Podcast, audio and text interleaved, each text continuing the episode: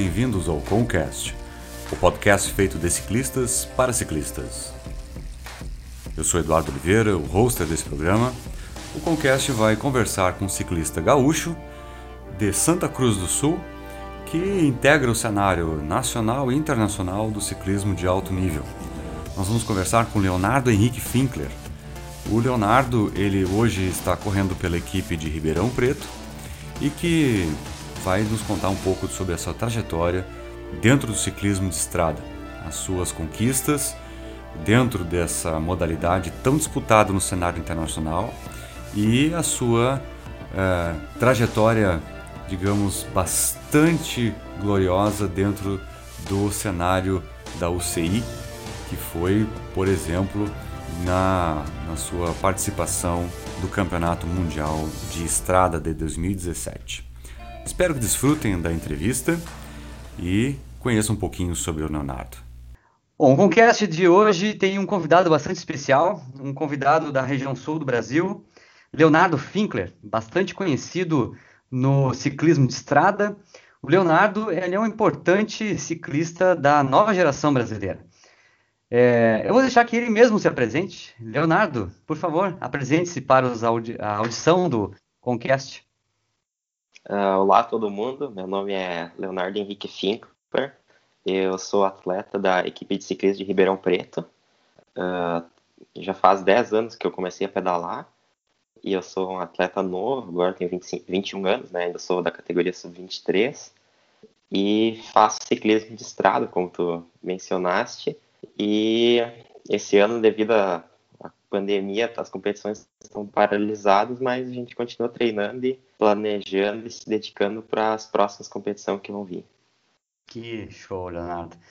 Cara, tu tem 21 anos, eu imaginei que tu tinha até um pouquinho menos, uns 19 por aí, até porque é, tu tem uma aparência de muito novo mesmo, mas condiz mesmo com a tua, com a tua idade.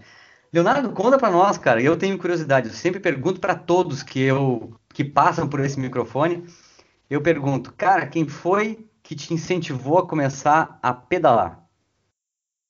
Uh, a gente começou a pedalar de mountain bike.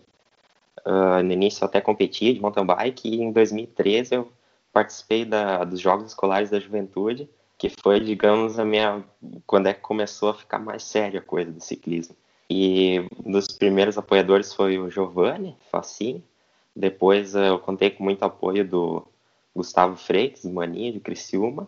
E depois daí também foi já alcançando muito mais técnicos, e aí dava para citar uma, um grande número de pessoas né, que me apoiaram, e agora eu estou com o apoio da equipe de ciclismo de Ribeirão Preto, do Marcelo Donabella e toda a equipe, e também no, no programa de atletas de alto rendimento da FAB. Da FAB, isso. Agora você mencionou um programa importante, né, da, da Força Aérea Brasileira, que é que é graças à Força Aérea Brasileira que muitos dos nossos atletas chegam aos pódios, né? E tu não é Sim. diferente deles, né? É, Leonardo, tu começou no mountain bike, então. Tu é daquele do. Começou comendo barro, então. Como todo Sim. mundo começa. Cara, qual foi a tua primeira bike? Tu te lembra? A minha primeira bike foi uma Caloi Elite 2.4. Ah, que show, cara. Todo mundo começa com uma Caloi, cara. Isso aí, é. todo mundo é a porta de entrada, né? E aí, nessas primeiras, nos jogos da juventude que tu mencionou, é, tu começou mais pelo mountain bike mesmo, né? Tu foi mais pela onda do mountain bike. Não, até ali eu vinha competindo no mountain bike. O meu primeiro ano de competição foi em mountain bike, cross country, uhum. maratona. Uhum. No ano seguinte eu competi, acho que uma ou duas provas de estrada. E quando é que eu competi os Jogos Escolares da Juventude, em 2013, Uhum. Aí que eu me destaquei, o Maninho de Criciúma viu que eu tinha um potencial e ele começou a me ajudar, me incentivar, eu entrei na equipe dele e ali, digamos que começou os treinos mais sérios, né? Que legal, ali que eu criei o Strava, ali que começou a treinar mesmo. Antes era questão de dois, três treinos por semana, quatro, uhum. talvez. E aí depois já virou, digamos, treinar para tentar ser o melhor, ganhar as provas do Brasil e ser o melhor possível. Que show, cara. Que bacana. Ah, eu, eu pergunto normalmente para os nossos convidados que, que estão aqui, é, a primeira competição de ciclismo de estrada que tu te lembra?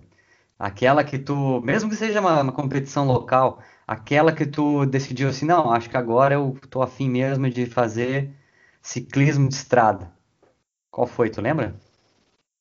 Ah. a minha primeira competição foi a Copa Santa Cruz, que é aqui na cidade, no autódromo. Isso. Que aí eu até tive um resultado. Eu acho que até a primeira vez que eu, que eu competi estava chovendo bastante, bastante frio. E mais uma competição assim que eu gostei, que eu pensei, ah, agora eu, acho que a ciclismo de estrada para mim mesmo talvez tenha sido a Volta Jaén, em 2016, na Espanha. Ah, que legal. Pá, já vamos falar dessa tua experiência lá fora, cara, que eu tô curioso pra saber. É, me diz uma coisa, cara, tu tá agora no ciclismo de estrada, mas não pensa em, em mountain bike, assim, não pensa em, de, de repente, ah, vou arriscar fazer que nem o, os, os, holandeses lá, o Van der Poel, não, vou no mountain bike, vou no, no, no ciclocross, vou no ciclismo de estrada, fazer uma coisa mista, assim. Só é, estrada não é todo mundo não é todo mundo que tem essa facilidade de mudar para um esporte ou outro como o Vanderpool, né? Hum. Que nem até o Peter Sagan tentou aquela vez nas Olimpíadas também, mas ele também é excepcional e leva um tempo de adaptação, né? Outra modalidade, os treinos são diferentes, outra bike, no mountain bike vai exigir muito mais técnica de, uh, de pedra, de trilha, essas coisas. E na speed a técnica é diferente, né? De andar em pelotão, descida de asfalto, digamos, é outro, outra pilotagem, né? Claro, claro. E é. por enquanto, enquanto eu continuar me sentindo bem na estrada, eu vou continuar na estrada. Não tenho plano de trocar para mountain bike, porque. Sim. Mas eu gosto de treinar às vezes de mountain bike, até agora que está um tempo mais tranquilo. Às vezes eu vou pedalar de mountain bike, digamos, dá para matar à vontade, digamos, dá para fazer uma trilha, alguma coisa assim, tá resolvido o problema. É, não, é bem por aí mesmo. é só para matar a saudade, né? Vamos dizer assim, é só para matar a saudade. Leonardo, tu quando começou a te destacar assim nas provas, é uma coisa que muitos me perguntam é, se, se, eu converso com os entrevistados, se eles têm essa, se esses entrevistados que, estão por aqui, é, sempre fica aquela dúvida. Tu sempre quando começou a destacar, tu teve é, sonho de ser um atleta profissional? Hum, sim. Logo ali em, quando é que eu entrei no Maninho, aí depois, até quando é que acabou o colégio, eu até fiquei na dúvida se eu seguia no ciclismo ou não. E eu acabei ensino médio quando é que era ainda tinha um ano de júnior, né? E a júnior não, não tem como receber salário nada, né?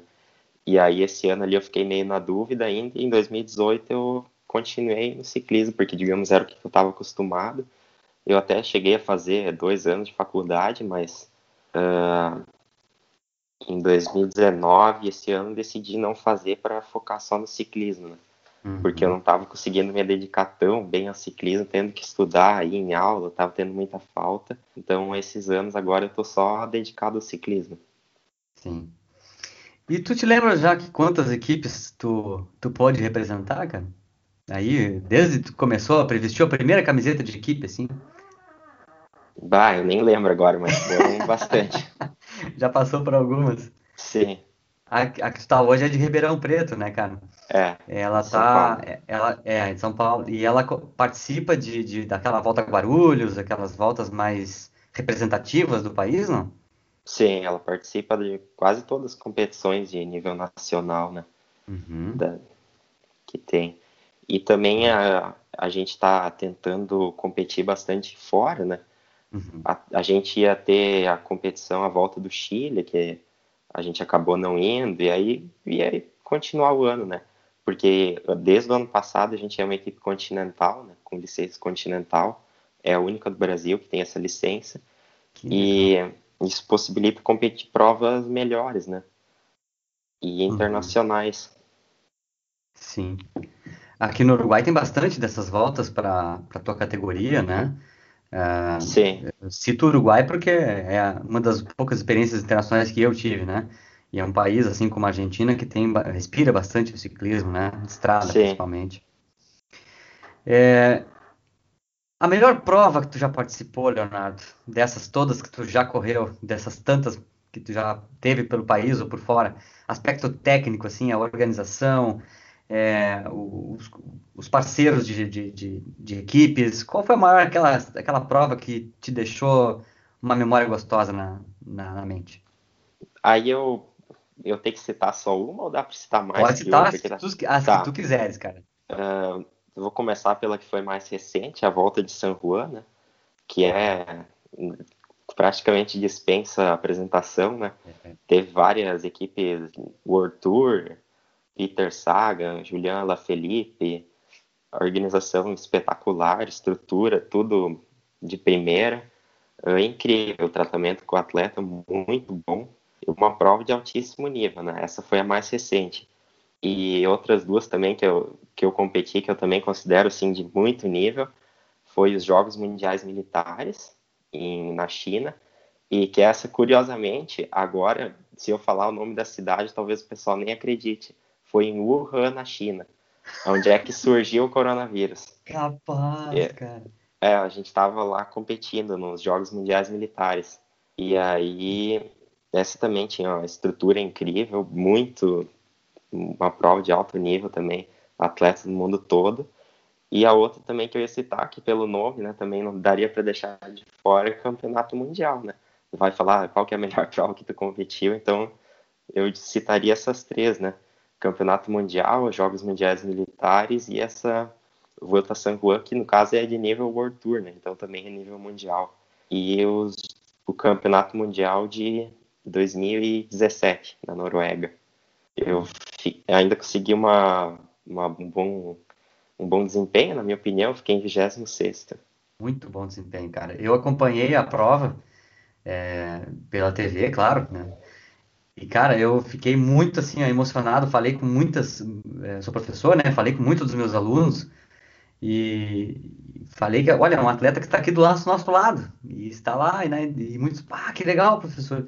Então, assim, ó, é, é essa inspiração para a juventude, né? Da, da, tua representação como uma, uma, uma promessa, no, no, no, uma promessa concreta, vamos dizer assim, no esporte, é, estimula muita gente, cara. E foi uma excelente representação que tu fez. Parabéns. Eu posso, me perdoa, posso te dar os parabéns assim pessoalmente, Sim, né, virtualmente. Cara, porque assim, ó, eu tinha, eu queria muito ter essa oportunidade de um dia te parabenizar pela tua, pela tua, assim, ó, esportividade. Tu, tu, tu foi fundamental, assim, para que a gente pudesse se orgulhar do nosso ciclismo aqui no país. Parabéns mesmo. Cara, e essa prova de San Juan, o Mundial, os militares, na, os Jogos Militares na China, foi, foram as três mais duras que tu já teve, não? Aquela que tu sofreu, furou pneu, aquela que é, caiu. É, qual foi aquela que tu assim, ó, o que, que eu tô fazendo aqui? Aquela assim que tu, tu tá correndo e assim, pá, mas o que, que eu tô fazendo aqui? Aquela dura, assim, sabe? Aham.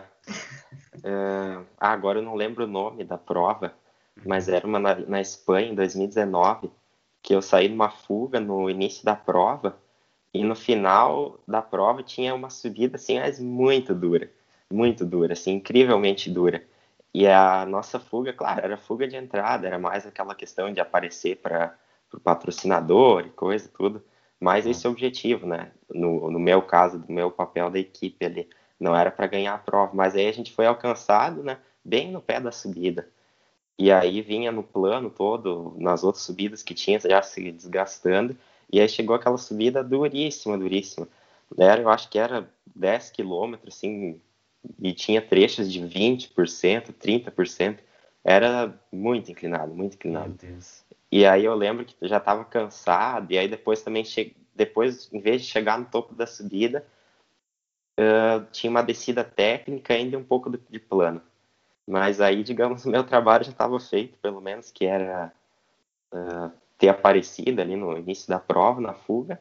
Uhum. E aí, digamos, depois era com os outros da equipe que ficaram se guardando. E outra prova também que eu ia dizer que foi muito dura foi os Jogos Sul-Americanos uhum. na Bolívia, que era, era uns 12% de média, era tipo assim, uma reta plano, desceu e volta para cá, né? Era o circuito assim. E eu não lembro nem quantas voltas eram, se eram 20 voltas, era uma coisa assim. Só que aí, como era uma, uma subida por volta, né, de 1 km, 12%, mais ou menos, não lembro direito, assim, era 20 vezes a subida, né, e era muito... E lá nunca, nunca tava chovendo, né, nessa cidade. E aí, no dia da prova, choveu. É uma cidade que não chove muito também. No dia da prova, choveu. Bem na prova de estrada. E aí, eu lembro que largou, largava lá no topo, né, largou, desceu, a hora que desceu, tipo, aquela descida, eu olhei a velocidade máxima no final da prova, deu 80, 90. A maioria das de, descidas pegava 88, 89, e aí chegava lá embaixo, tinha que frear tudo, pegava uma rótula. E aí, nessa rótula, a primeira descida, uh, caiu, acho que uns um 30% da, do pelotão, acho que caiu. E aí Nossa. tem até um vídeo, até o cara da moto que veio depois da polícia, o cara da moto veio e caiu. E aí, ali já espatifou todo o pelotão. E aí, Nossa. comigo, acho que era na, na quarta volta, nessa descida, era tipo assim umas placas de concreto, não era asfalto. E aí a bike ia ainda assim, né? Ali eu lembro que foi uma prova que, tipo, eu lembro que eu pensei, cara, será que a bike não vai quebrar nessa descida? Porque de tão ruim que era e tão rápido que era. E aí chegou lá embaixo e minha corrente tinha saído. E aí eu fui pedalar, só que eu não notei, né? E aí enroscou tudo. E aí nessa volta ali eu fiquei para trás e nunca mais alcancei o pelotão. E, e essa prova, acho que 10 atletas completaram, não sei nem se chegou a isso. Foi assim, bem pouca gente completou. Foi muito dura, teve muito tombo, era... e ainda era em altitude, né? Sim. E aí também deixa mais difícil quem não tá adaptado, né? A gente chegou, acho que era 12 dias antes, ali na prova, assim, tava no limite, assim, para estar tá já se sentindo melhor. Então, hum. essa era bem dura. E outra também que era dura era a Santikunds clássica no País Vasco, acho que era na Espanha. Essa também eu lembro que foi bastante dura, completei assim no limite. Uhum. Uh, tanto a edição de 2019 quanto a de 2018 que eu competi, eu lembro que as duas foram bem duras. As duas com um pouco de chuva, estrada molhada, descida técnica uhum. e bastante subida. Cara, olha, tem cada história aí que muito legal, muito legal. Cara, tu tava falando, tu tava falando a respeito do, da, daquela fuga que tu dá, né? Que normalmente os comentaristas de, te, de TV até dizem, olha, agora deu essa fuga aí que é para aparecer para os patrocinadores. Vocês combinam isso antes? Ou, ou o, o chefe da equipe grita no teu, no teu rádio aí, vai lá, Leonardo, vai lá e dá uma, aparece pra TV lá, coisa assim. Como é que funciona? Sim, dependendo da, da formação, né? Que tiver de atletas na equipe, dependendo da prova, depende do trajeto. Mas sim, acontece, tipo, vai vai estar tá definido, ó, Leonardo, esse, esse, aquele vão fazer essa primeira metade da prova, tentar ir na fuga, ou então trabalhar para equipe. Se não saiu da fuga, vai trabalhar para equipe. Os outros vão se guardar para o final, tal vai se guardar para geral. Uh, então já está tem sempre uma estratégia, né? Essa estratégia vai variar de acordo com a, com a equipe que vai ter, né, de atletas e com a prova, né? E aí, que nem aquela prova que tinha característica que era bastante dura, não era o, o meu perfil, digamos, era mais interessante para mim sair nessa fuga e aí aquele 90% que vai pegar a fuga não vai dar certo, mas tem aquele 10% que quando vê a fuga chega, né? É verdade. Que às vezes acontece, não sei se é 10%, às vezes até quando vê seja menos. Uhum. Mas aí sempre é, as equipes trabalham dessa maneira, né? Sim. Colocam os atletas para sacrificar e também sempre, às vezes, varia, né? Um atleta um dia trabalha, outro dia em outra competição ele não vai trabalhar, os outros vão trabalhar para ele. Sim. É, o ciclismo é esporte, digamos, individual, mas é coletivo também, né? É. Ciclismo de estrada. É, bastante, bastante. A mountain bike já é, é bem diferente, né? A mountain bike já é mais... Sim. É cada um por si, vamos dizer assim, né? Cada um corre na sua e, e deu. Ciclismo de estrada tem, eu, eu, eu chamo de um jogo de xadrez. Eu, muitas vezes eu, eu falo, conto para meus alunos que eles perguntam, mas por que, que o, senhor, tá, o senhor corre na frente, mas o senhor não ganha? Eu assim, cara, não é bem assim. Eu estou trabalhando para outra pessoa ganhar. Então é um jogo de xadrez, é uma coisa bem interessante mesmo. Cara, eu entrevistei o Vinícius Voigt, que tu deve conhecer ele da, da, da estrada, né? E ele me disse assim, cara, quando eu tive na Espanha, é, eu tinha uma grande dificuldade. Não era só uma dificuldade física, vamos dizer assim, uma, de, de andar no alto nível deles, né? Mas a dificuldade era ouvir no rádio o que, que meu técnico gritava, porque em espanhol era horroroso. Tu tinha essa dificuldade também de entender o espanhol dos caras lá, tia? Ah, isso aí, o problema não era entender o diretor da equipe, né? O problema era os outros atletas, porque o diretor tá ali com o carro, tranquilo, dirigindo, né? Uhum. Aí ele vai falar, tu até entende. Agora, os outros atletas, imagina, tá ali na estrada, tá respirando, que nem eu, fala rápido. Até lembro que nessa equipe que eu tava agora, o diretor, tipo, falou, o atleta que mais dá para entender é o Léo, porque o Léo fala espanhol que não é nativo, né? Fala mais devagar. Aí ele fala, ah, tá isso, isso, isso, isso. E os, e os espanhóis já falavam tipo rápido, assim. Aí ele falou que dava para entender melhor eu do que os próprios espanhóis pelo rádio. Uns, né? que legal. Ah, uma curiosidade que eu sempre tive, cara. Eu perguntei pro, pro, pro Vinícius, ele assim, cara, era horrível. E o meu rádio normalmente sempre tinha problema. Ele dizia, ele não entendia nada. Ele, eu perguntava duas vezes, não, não entendia nada. Mas é interessante essas coisas. Cara, eu, eu sou um cara curioso por bikes, assim. Eu, eu gosto bastante, eu acho é, desenho, marcas. Quantas bikes de competição já passou pela tua mão, Leonardo? É, várias, várias. Da, agora eu tô na, por incrível que pareça, né, essa prova que eu mencionei de 2003, Jogos Escolares da Juventude, que eu estava começando no ciclismo de estrada, uhum. eu tinha comprado para começar uma Soul de alumínio com 105, uma bike de entrada, né? Sim. E agora eu tô com um patrocínio da Soul pela equipe de ciclismo de Ribeirão Preto. Então comecei Legal. com a Soul, voltei para a Soul agora. Na uhum. equipe de ciclismo de Ribeirão Preto já foram cinco que eu duas agora que eu tenho, uma de contrarrelógio e de estrada, né, para competir. Mas eu comecei quando é que eu entrei, eu tinha uma Soul 3R3. Uhum. Aí depois, eu, no outro ano, peguei uma MF Murilo Fischer Edition, pintura, um pouco um modelo um pouco diferente, edição especial depois uma 3R4 e agora a gente está todo mundo com 3R4. E tem mais a bike de crono, né? E Sim. mais a bike que eu comecei da Soul. Então da Soul foram seis, seis bikes já. Nossa, cara. Vou virar sócio da Soul já, hein, cara? Sim. que legal.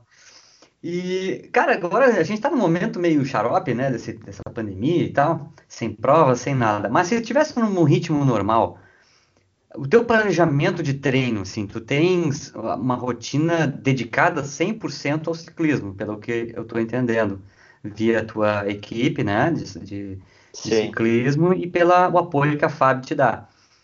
É, como é que tu faz? Tu alterna é, é, academia, tu tem ritmo de academia, ritmo de, de, de crono, tu tem dia para estrada, como é que funciona? Mais ou menos assim. É, aí dessa parte eu conto com o auxílio do José Luiz Dantas, que é o meu treinador, e aí ele faz, digamos, todo esse trabalho para mim, né? Ah, e aí, digamos, a minha preocupação é só executar o treino da melhor maneira possível, não é o que, que eu tenho que fazer. Eu só tenho que me preocupar de fazer aquilo que ele prescreveu para mim da melhor maneira possível. Ó, hoje é com a bike de estrada, plano, essa frequência, só rodar, ou então tem que fazer um tiro ou hoje com a bike de crono, hoje tu pode escolher se tu vai com a bike de estrada ou com mountain bike, se tu quiser fazer uma coisa diferente, e vai indo dessa maneira. E aí, digamos, tem que confiar no teu treinador, que ele vai estar tá cuidando, monitorando tudo, se tu vai estar tá cansado ou não, e tu só vai ter que se preocupar de fazer os treinos da melhor maneira possível, né? Claro. E aí, eu tô já com ele há dois anos, né? Uhum. E eu uhum. confio no, no, trabalho dele e eu gosto dessa maneira. Claro. Ele é, vincula, ele é vinculado à equipe que tu estás representando agora, né? Não.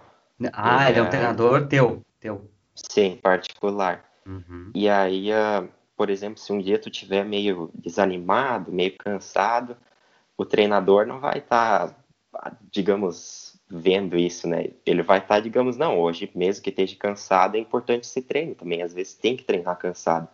Ou então, às vezes, tu tá cansado, mas está motivado, e aí ele vai ter que te dizer, não, agora tem que descansar, por mais que tu tá motivado e coisa, não, agora tu tem que descansar, porque teu corpo está cansado. Então, eu acho muito importante essa parte, né?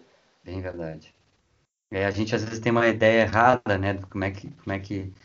Bom, tem várias linhas de, de, de condução, vamos dizer assim, né, de um treinamento. Tem alguns que optam por percepção de esforço, tem alguns que optam até mesmo, como tu falaste, da, da questão do cansaço, né? Tem, tem vários, vários tipos de percepção de, de treinamento, né? Mas no treinamento é uma coisa, beleza. Agora, tu tens um treinamento para comer? Não. Tu tens um nutricionista? Ou tu, ou tu, só come farinha de aveia? Ou tu larga uma pizza de vez em quando no, no fim de semana? Sim, tem nutricionista também. E a alimentação também é importante. Claro. E eu tento comer, digamos, o máximo, seguir o, da melhor maneira a dieta, né? Claro que vai ter dias que não dá para seguir, ou porque não tenha, digamos, o que está prescrito ali, ah, vai estar tá no aeroporto, alguma coisa, às vezes não vai ter opção, ou também porque não dá para seguir 365 dias no ano, né? Ah, é, e aí vai dessa maneira, né? Sim. Cara, eu vou te fazer uma pergunta assim que é, para os olhos dos jovens e os ouvidos de quem vai nos ouvir ou até nos ver através dos canais da, do, do Concast é algo que é, para muitos é um sonho, né? Cara, seleção brasileira de ciclismo. Como é que foi, como é que é estar participar da seleção brasileira de ciclismo? Como é que, como é que a pergunta que, que eu sei que eles estão fazendo na cabeça deles, como é que eu faço para chegar na seleção brasileira de ciclismo? Não é um caminho é, fácil, claro. Isso, sim. Até já vou começar, digamos, esclarecendo, né? Praticamente não tem a, cada prova eles vão convocar, digamos, os atletas que eles acham que vão representar da melhor maneira para aquela prova, né? Se tiver uma prova plana, vão tentar convocar atletas que vão bem no plano, se tiver com subida. Depende da característica da prova e do objetivo, né? E então vai depender e a gente digamos não é fixo, né? Não é que não é como se fosse da equipe que eu tô tô na Ribeirão Preto, tô fixo na equipe, eu sou dessa equipe, não é que eu participo, tem uma, às vezes umas provas eu vou, outras não, vai indo dessa maneira, né? Uhum, Mas, digamos, se, se parar de ter resultado, automaticamente já para de ir pela seleção brasileira. Se continuar tendo resultado, continua. É mais dessa maneira, digamos que é bem. Uh, não, não tem nenhum atleta fixo, eu diria. Sim. É, como é que é o clima da, da, da, do, da, da convocação, assim? Como é que como é que tu recebe a convocação e aí vocês se, se encontram, obviamente, num local, né, de, de, de treino, vamos dizer assim, e vocês começam a, a, a, trabalhar para determinado tipo de competição, né? De repente, um, a Volta San Juan, vamos dizer assim, que tu representou junto com os colegas, representou é, a seleção brasileira, né, o nosso país. É, como é que é o clima ali? É, é, vocês já se conhecem, obviamente, de, de outras equipes, né? É amistoso, não é? De repente, é, houve algum tipo de, de momento em que, às vezes, tem... Ah, eu gostaria de hoje, como tem subida, eu gostaria de eu poder subir, ou eu ser o capitão dessa prova. Como é que funciona, assim? Como é que é os bastidores da, da seleção brasileira? É, uma coisa que já bem começando bem pelo começo, né? geralmente o atleta tipo, fica sabendo bem antes já, né? A gente não, tipo, vai ter a prova, vai sair a convocação, a gente fica sabendo antes ainda, né? Ah, e aí, sim, só que é, pra, digamos, mas fica sabendo para se preparar para isso, né? Depois vai sair a convocação. Eu, assim, pessoal, às vezes, tipo, me avisam assim, ó, oh, vai ser isso, isso, isso. Às vezes eu, tipo, não acreditava só quando é que saía, digamos, a passagem, aí eu, ah, agora é verdade, opa, quase que não acreditava, sabe? E... O uh, que que era outra pergunta, João? Ah, como é que é os bastidores ali com os, ah, com os colegas, assim, é, se vocês ficam é, dois em cada quarto, um em cada... Um, um, tu escolhe o parceiro que vai ficar contigo sim. ali, como é que funciona? Ah, isso para mim sempre foi bem legal, assim, até nas viagens, no aeroporto, é sempre bastante gente, bem divertido, geralmente tudo bem positivo, não tem o saldo é 99% bom, 1% briga, digamos. E sempre é bem legal no quarto, na competição, depois da competição, é tudo bem positivo, na minha opinião. Que legal. Cara, e daí assim, por exemplo, assim, tu corre com a Soul, né? Digamos assim, com, as bikes da Soul. É, e tá, e tem mais outros atletas, eles cada um corre com a sua bike, sua equipe. Vocês, cada um de vocês leva a sua bike para correr ou a seleção tem as bikes da, da seleção brasileira? Como é que funciona? Não, é cada um com a sua bike ou a bike da equipe, né? Até se tu for ver, às vezes, ah, a seleção italiana vai ter uns que vão estar com pinarelo. Essa até às vezes tem uns atletas que usam mais pinarelo, né? Mas tu vê aí as outras equipes, aí tipo, tem um que tá com a bike, tu vê, ah, aquela bike lá é da Bora, outra é a bike é da Francis de Ju, né? Tu vai uhum. vendo ali que tá vários atletas estão com a mesma roupa, às vezes não estão nem com o mesmo capacete, né? Verdade. Porque, digamos, eles têm um patrocinador diferente. Sim. Coitado do mecânico, né, e, né, para fazer essa. E é, e é como eu disse, né, a equipe que é, digamos, o que é fixo do atleta, né? A seleção, no, no, caso do ciclismo, né, a seleção, digamos, é eventual. Algumas provas, não, não quer dizer que não tem, digamos, ah, esse ano estou contratado para a seleção brasileira, né? Não tem Sim, isso. é, não tem, não tem esse tipo de coisa. Sim. E aí, é... por isso que no caso a gente usa as bikes da equipe, né? Ou do teu patrocinador. Uhum. Cara, é... com a seleção brasileira ainda, para finalizar essa parte de seleção, finalizar, vamos dizer assim, essa parte de seleção brasileira, é... além da, da citada, né, volta a San Juan e, a, e, a, e o Mundial, que tu tivesse a, a honra de nos representar, é... Quais, quais outras competições tu já tivesse a oportunidade de estar com a seleção brasileira, assim que tu te lembras? No Brasil ou fora dele? Deu uma cortada na chamada. A pergunta é quais competições eu tive fora do Brasil?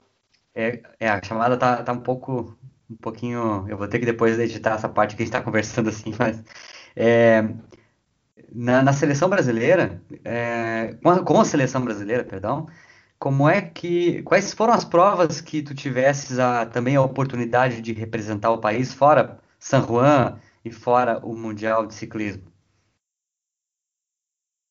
Uh, a minha primeira prova foi. Uh...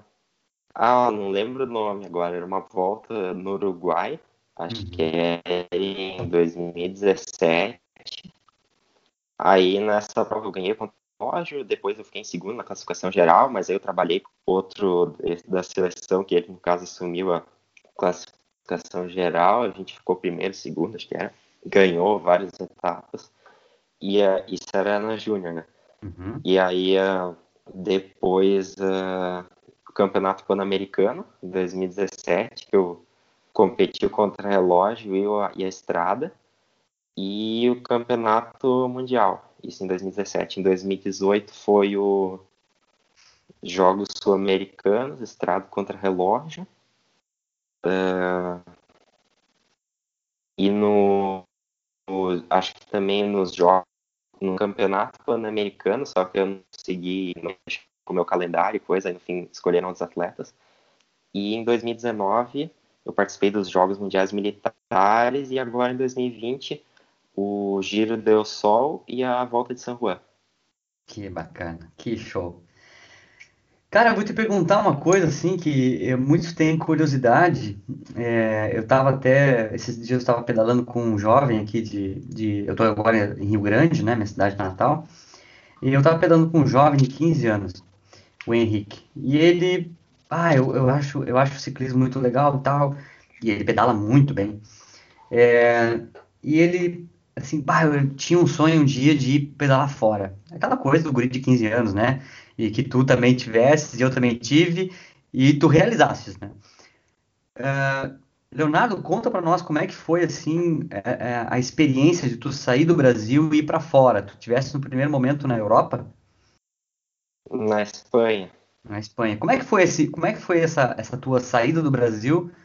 Com que idade que tu foi? Como é que foi essa tua experiência?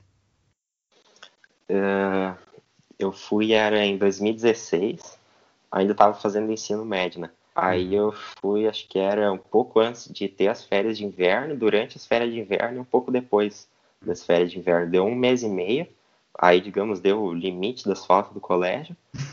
E aí, uh, esse ano eu ganhei uma prova só na Júnior, na, na Espanha. Foi na mesma equipe que eu fiquei em 2017, 2016, 2017, na mesma equipe. E depois eu fui em 2019 para essa equipe na Sub-23. Uhum. A equipe do Sub-23, daí, não na equipe Júnior. Mas era a mesma, a mesma equipe, só a Sub-23. Uhum. E em 2018, no Alumínios Cortiz eu tava. Uhum. E aí ah, também em 2017, no, um tempo na Suíça, no Centro Mundial de Ciclismo, né? Da UCI. Legal. Que show. Como é que é lá, cara? Eu tenho curiosidade de ver esse negócio. Como é que é lá aquele centro? Quanto tempo tu ficou lá, cara? Eu fiquei, acho que era um mês e meio. É, o objetivo era treinar para o campeonato mundial, né? Esse que eu uhum. falei que eu fiquei em 26. Sim. E aí a, a cidade lá é bem uh, engraçada, assim, contando de maneira assim, bem, uh, poderia dizer até grossa.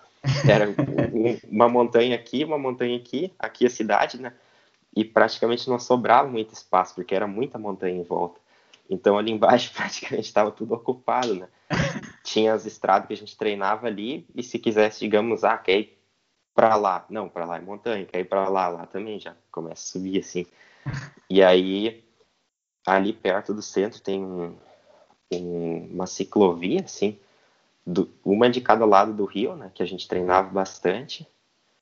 Uh, é uma, um, era uma ciclovia assim bem grande, assim, uhum. só para ciclista ou para pedestre. E também tinha as outras estradas, serra. Uh, tinha um lugar que era para a gente morar, né? Digamos o seria como se fosse um hotel, assim, um hotel, uma ca... várias casas, não sei, uma, um alojamento tipo um hotel. Assim, né? É, mais parecido com um hotel, vários uhum. quartos. E o centro da UCI também, que era perto, que é, digamos, o administrativo da UCI, tem o velódromo, aquele em Aigo, e onde é que ficava as bikes. Era bem legal, bem, bem boa a estrutura. E o treinador, tu tinha um treinador lá para te orientar no, no, treinamento? Ele era brasileiro? Ele era francês, suíço? Que... Como é que espanhol. Funciona? Era espanhol? espanhol. Ah, sim. pelo menos espanhol. Dava para entender alguma coisa. Não, ali, né? no, ali no centro mundial, digamos, até me dei. Claro, às vezes tem, tinha uns que, ah, sei lá, vinha uma pessoa só de um país, ou então às vezes vinha cinco de um país, dois de um país, aí às vezes acontecia que, digamos, os do país ficavam só falando com os, com os compatriotas, né? E comigo, eu fui sozinho, né? Só eu do Brasil. E tinha uma outra atleta do Brasil lá, quando é que eu cheguei. Mas como eu falava português, inglês, espanhol, eu conseguia me comunicar com quase todo mundo, assim, 90% dos atletas, digamos, iam falar um dos três idiomas, né? Inglês ou espanhol ou português, só falava o outro brasileiro, né? Sim, sim. A comunidade brasileira lá de, de, de ciclistas, cara, de, de, atletas que estão é, tentando, né, tentar... Opa, acho que tá, deu uma travada. Também. Acho que deu uma travada. Opa, deu uma travadinha, Leonardo. Não sei o que tu, tava, que tu falou. Sim, sim. Não, pode continuar. Tá. Ah, tô escutando. Tá. É, a comunidade de, de, de, Vou chamar de comunidade, né? Mas os brasileiros que estão lá, que, que, que chegam, né? É, como. É, quando digo lá, na Europa, né? É uma comunidade assim é, que tu já conhecia aqui do Brasil? São alguns ciclistas que tu já tinha encontrado em provas ou pessoas completamente diferentes? Como é que é? Os atletas. Isso, os atletas. Isso. Às vezes é que o Brasil é muito grande, né? Às vezes nem os atletas brasileiros tu conhece, né? É como se fosse se é europeu, é tudo. Às vezes geralmente é desconhecido, né? Sim, sim. É, porque é muito grande, digamos, percebia isso, talvez agora fique mais claro, lá na Europa, nas competições da Espanha, tipo, isso é, tinha, tipo, ah, o cara da mesma cidade pedalava com o cara que era da cidade a 10 quilômetros, aí competia, tipo, era tudo mais perto, tinha muito mais ciclistas na região, e o pessoal se conhecia mais. Hum. Aqui, pelo menos comigo, tipo, às vezes é, geralmente tu vai conhecendo as pessoas na competição, mas... Claro. É, isso é verdade. Não sei. Deu uma travadinha. os adversários ou com os colegas de equipe, né? Sim, sim. É, essa tua experiência na, na Espanha, cara, e depois Suíça, centro de treinamento da UCI, China, é, deu já uma certa, poxa, uma bagagem para ti, né, como atleta, de, de poder conhecer como funciona o ciclismo fora do país, né? Infelizmente, nosso país ele ainda está perto da Europa, um pouco que, um pouco não, bastante engatinhando, né? Vamos dizer assim, na questão de eventos, na questão de até mesmo de incentivo para a descoberta de novos atletas, né?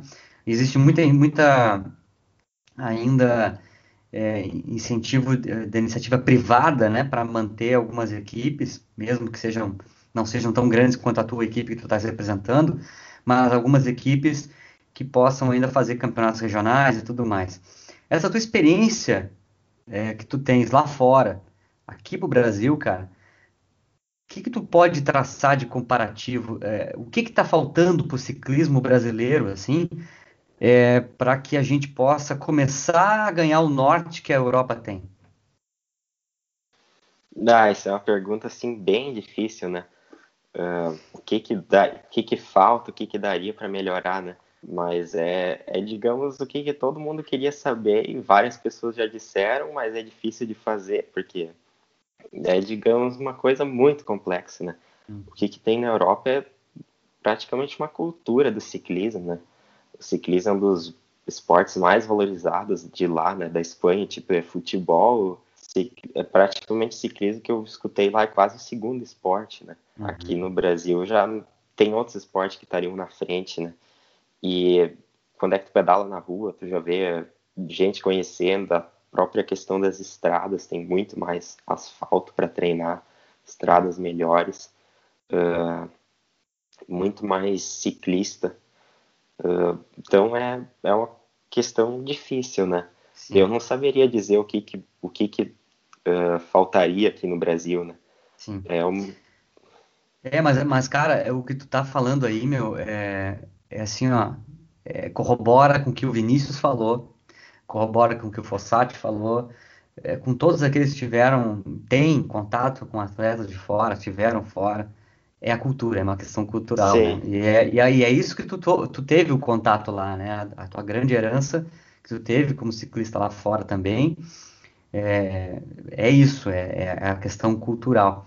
E essa, e como tu fala, a cultura ela faz com que os atletas tenham um, oportunidades maiores e treinem mais e tal. A categoria dos atletas ciclistas lá na Europa, é, qual é daqueles que tu achou assim, cara, essa, essa, esses caras, esses italianos, esses franceses, esses aí, esses aí são difíceis de pegar. Esses espanhóis, esses aí são, são bons. Cara, qual é aqueles assim que tu pensa assim, olha, esses aí são osso duro de roer quando tu vai para uma prova lá? Ah, todos europeus. Todos eles. Sim. todos eles. É, não tem um que se escapa, né, cara? Puxa vida. É. Tá. É, cara, assim, com uma questão de, de, de, tentativa de fazer com que aqui o nosso país é, tenha mais e mais atletas, né? É, na tua opinião, os jovens, as meninas, até os jovens mais da, da, tua idade, assim, que buscam é, começar a pedalar, é, que, que tu acha que eles poderiam começar a, a fazer? Assim, claro, obviamente começar a pedalar, mas é, a quem que eles poderiam começar, quem tu orientaria, assim, a começar a buscar um pedal seguro, vamos dizer assim? É...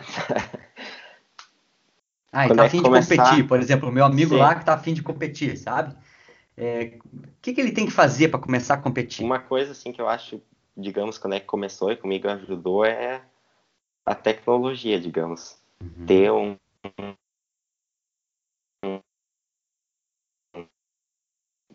Cortou, cortou um pouquinho, Leonardo. Medidor de, uh, mínimo, ter um medidor de frequência cardíaca para já ah, conseguir treinar um pouco melhor por zonas, né, alguma uhum. coisa para sempre, pelo menos que eu percebo de muitos amadores até comigo, quando é que tu começa, tipo, tu vai pedalar, existe uma zona, o máximo.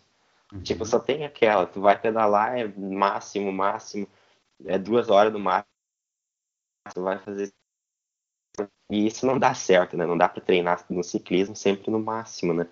Ainda mais se for fazer cinco horas, não tem como. Isso vai dar um desgaste muito grande.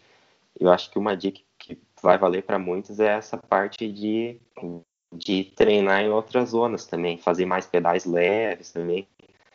Porque se tu vai treinar seis dias na semana e fazer seis dias forte, vai ser muito desgastante, né? É verdade. E aí o Strava também ajuda bastante, que hoje em dia é bem fácil de ter, dá para ter pelo celular até. Tu vai conseguir, digamos, registrar tudo ali, aí tu já vai ter, digamos, um controle, que, que antigamente até eu, eu, eu época, cada gente comentando, agora que o Strava tem outros programas também, outros software de treino, fica tudo registrado, né? Sim. Vai ter todos os dados ali de toda a tua história, tudo, tudo ali, digamos, guardado. Sim, sim. É, eu, eu, eu sempre, eu sempre, eu também uso, sou usuário do... Tá me ouvindo? Tá me ouvindo? Tá. Cara, Sim. tá dando umas travadas aqui na internet, não sei se é aqui em casa, o que tá vendo aqui, o negócio tá meio... Sim. Um, eu também sou usuário do Strava, né? E às vezes a gente é mais importante do que a gente a gente registrar ali é saber interpretar aquilo que está sendo feito, né? E às vezes tu tem, é, claro, tu tem o apoio do teu treinador, né? E, mas pessoas muitas vezes que vão te ouvir falar exatamente isso, não dá para ficar torcendo o cabo a todo momento, né? O cara sai como todo dia como se fosse corrida, né? Tem cara que faz isso. É. Então, parar para observar, né? Parar para observar o seu, o seu rendimento cardíaco, as suas pernas, e dar um, um descansinho pro corpo. Né? Tem pedal que é pedal, sim, torce o cabo. Mas tem pedal que é para ir até a padaria, né? Vai lá, dá uma voltinha, tem ali sim. e tal. Descanso, né? Para curtir. É, Leonardo, variar, né? É, claro, com certeza. E nessas do medidor de potência, cara, que tu falou, tu mencionou ele, né? A presença do medidor de potência. É um troço que ainda é um equipamento meio xarope de conseguir aqui no Brasil, né? Tem, mas é muito caro, né? É, tu acha que o frequencímetro, ele, ele para quem está começando, assim, já é uma boa ferramenta, cara? Sim, com certeza. Com o frequencímetro dá para trabalhar bem, assim, chegar a um nível bem, bem alto e dá para usar também a fazer testes que talvez saiba até melhor que eu, né? Uh, para ver as zonas de frequência, né? E com o potenciômetro dá para ter, digamos, um aprimoramento a mais, mas ele, eu treino com frequência e com a potência, né? Ele complementa também, mas eu continuo usando a frequência. E tem dias também que agora, por exemplo, estou treinando mais a potência, está sendo mais usada para controle de, uh, de cansaço até, e para também mais para o nome tiros, né? Tipo, não uhum. sei como é que uhum. seria, digamos, o é. estímulos, talvez o nome mais uh, certo, né? Mais para isso. E quando é que vai ser, digamos, um treino zona 1, aí é mais por frequência cardíaca, até para ficar mais fácil, né? Claro. De olhar, pelo menos eu acho melhor, assim, de olhar para quando é que é um treino leve. Ah, hoje é 125 batimento de médio. E aí é mais fácil pela frequência cardíaca. E aí tem outros dias que não, que é pela potência. Sim. É, cara, nessa questão de, de, de, treino e tal, a gente tá sempre nessas aí. Eu vou te falar bem a verdade. Assim como eu tenho. Claro, eu sou da Master já, né? Não é o teu caso, vai demorar muito para te chegar na Master. Mas eu, eu, tá, eu já miro assim, mirava as provas, assim, algumas do Gaúcho, né? E agora participei de uma prova do Gaúcho em, em, em Passo Fundo, em março, e também já foi pro saco, né? O negócio já acabou com essa pandemia. E aí, cara, é aquela coisa, se manter focado, para mim, na minha idade, é muito difícil, né? Trabalho e tal. É, para um atleta profissional como tu, cara, é, esse treinamento que tu faz aí, ele, de certa forma, é, ele tem que se manter sempre focado. E esse isolamento social, essa questão de, de, de não ter, vamos dizer assim, provas sendo é, ah, aquela prova lá em outubro vai acontecer. Às vezes a gente não tem essa, essa perspectiva, né? Sim. Como é que tu te mantém focado, rapaz? Me, me conta isso que eu quero aprender. Ah, agora praticamente é aquilo que eu te disse, só obedecendo, ah, me manda planilha de treino, tem que fazer aquilo. vai nem Até um, o André Gore falou, achei bem, bem legal a frase dele, assim, bem boa, né? Pra que você tá treinando? Ah, uh, não, era assim, ó. Uh, tá treinando? Tô. Mas pra que tá treinando? Ah, não sei, daí. É mais ou menos isso. E eu acho, hum. assim, bem... Na verdade, não sei, é, digamos, brincadeira, né? Vai, é para continuar preparo, tentar evoluir ainda para a próxima competição, né? Mas, digamos, a curto prazo é, ah, não sei para que, que eu tô treinando, parece que não vai ter competição, mas estou treinando, estou ah. seguindo treinando. Até porque tem o mundo inteiro, digamos, está várias, várias, várias uh, áreas afetadas, né? Várias, várias pessoas que estão né, desempregadas ou então estão sentindo os efeitos. E aí, digamos, agora é um momento complicado, né? E eu continuo treinando, digamos, é onde é que eu estava, quando é que passar isso eu quero continuar estando nisso. Então eu continuo treinando, tipo, não é agora, ah, o ciclismo, digamos, foi uh, tá meio pausado aqui no Brasil, eu vou, digamos, parar de treinar agora porque dá aquela sensação de que vai acabar. Tem que meio que seguir treinando e pensar no, no futuro. Que show, cara. É isso aí. Cara, e assim, é claro, tua equipe deve ter um. Deve estar tá, assim, ansiosa por, por uma prova, né? Porque questão de patrocínios e tudo, né? E é, é, essas provas é, que haviam sendo sido programadas, né? Agora o Campeonato Brasileiro, até a última coisa que eu, até a última notícia que eu soube da CBC, eles haviam ainda cancelado, né? Mas é, pensando em, em, em, em, provas, né, para frente, a equipe te passou alguma coisa? Olha, vai ter possibilidade de uma prova lá em dezembro? Nada? Não tem nada disso? Não, a gente até, até já está se planejando. Eu, uhum. Ao que tudo indica, vai ter competição agora início de outubro já. Oh, que beleza. É a, é a previsão, né? E a gente está. Talvez vai ter um treino de todo de alguns dos atletas que vão para essa competição. A gente já vai ficar junto antes dela, até por, talvez deva ser o, uh, procedimento, né, para não vir todo mundo em cima da hora da competição. Ah. Acho que a gente vai, vai ficar, digamos, concentrado antes da competição e depois vai ser essa competição. Sim, que legal. Tô ansioso também, quero ver, quero ver como é que vai ser. Sim, tomara que se confirme, né? Pô, que não seja cancelada ou adiado, Sim, né? Com certeza. Até de repente, é que agora fazer essas provas, assim, até fora do Brasil, né? Tipo, o Uruguai fechou a fronteira com a gente, né? Não tem. Tá acontecendo prova no Uruguai, mas tá a fronteira, a fronteira fechada para nós. Então não tem nem como ir lá, a equipe, né? A tua equipe ir para lá participar da prova, porque não tem, né? Não tem como, como ir. É, Leonardo, a gente está se encaminhando para o fim da nossa, nosso bate-papo, que eu espero que seja o primeiro de alguns, que tu, de, de, acordo com o teu tempo, né? Que a gente possa é, é, várias vezes poder é, estar aqui, conversar e bater papo e tu poder é, trazer é, tantas experiências legais que tivesses, né? É, uma das coisas que eu, que eu sempre pergunto para os atletas que passam aqui no microfone é o ciclismo ele tem, assim como todo esporte, ele tem uma, uma moral da história, vamos dizer assim, né? Um ensinamento que ele deixa, algo que tu aprende com o ciclismo, que faz com que não, digamos assim, não é uma coisa tu aprendeu instantaneamente, mas a vivência do esporte às vezes te deixa um ensinamento, né? É, teve para ti alguma, já, já conseguiu capturar algum ensinamento bacana que o esporte te trouxe, cara? Acho que o mais uh, difícil, e até que eu tô, digamos, capturando agora, é que não tenha, não é, digamos, treinar um mês ou um ano e é um trabalho de longo prazo, né? Anos de treino, de dedicação, em quase todos os sentidos, né? Para tu sentir uma evolução. Até no início tu sente mais rápido, mas depois, digamos, já começa a ficar mais difícil de melhorar e tem que seguir focado, trabalhando e, e é um trabalho longo se quiser chegar onde é que tu espera, né? Com certeza. Com certeza, é isso aí, cara.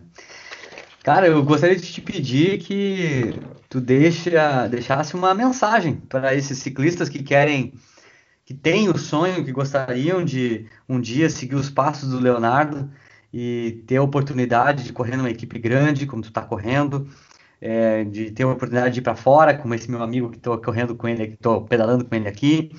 É, uma uhum. mensagem para eles.